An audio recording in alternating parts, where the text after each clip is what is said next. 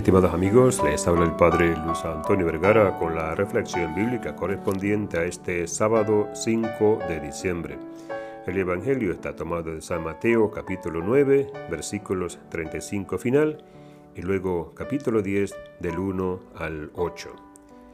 En este Evangelio podríamos decir que hay dos partes.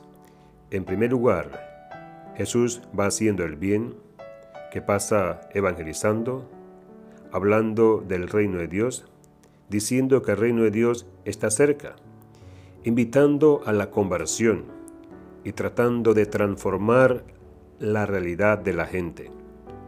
También desde su situación de dolor, de enfermedad.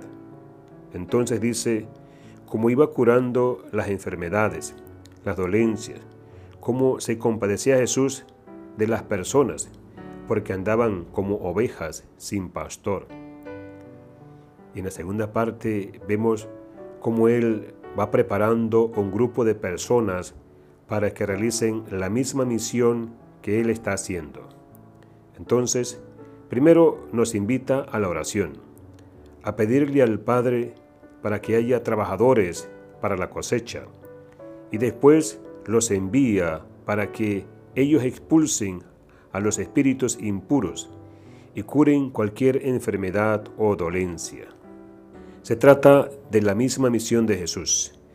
Si vemos unos versículos antes, Jesús hacía esto, curaba las enfermedades y dolencias. Entonces vemos aquí algo precioso en este Evangelio, y es que el mismo Jesús, siendo Dios, ha querido contar con la colaboración humana nos ha hecho partícipes de su misma misión.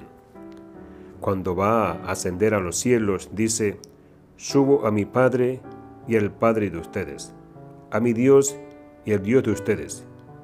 Vayan, yo los envío, hagan que todos los pueblos sean mis discípulos.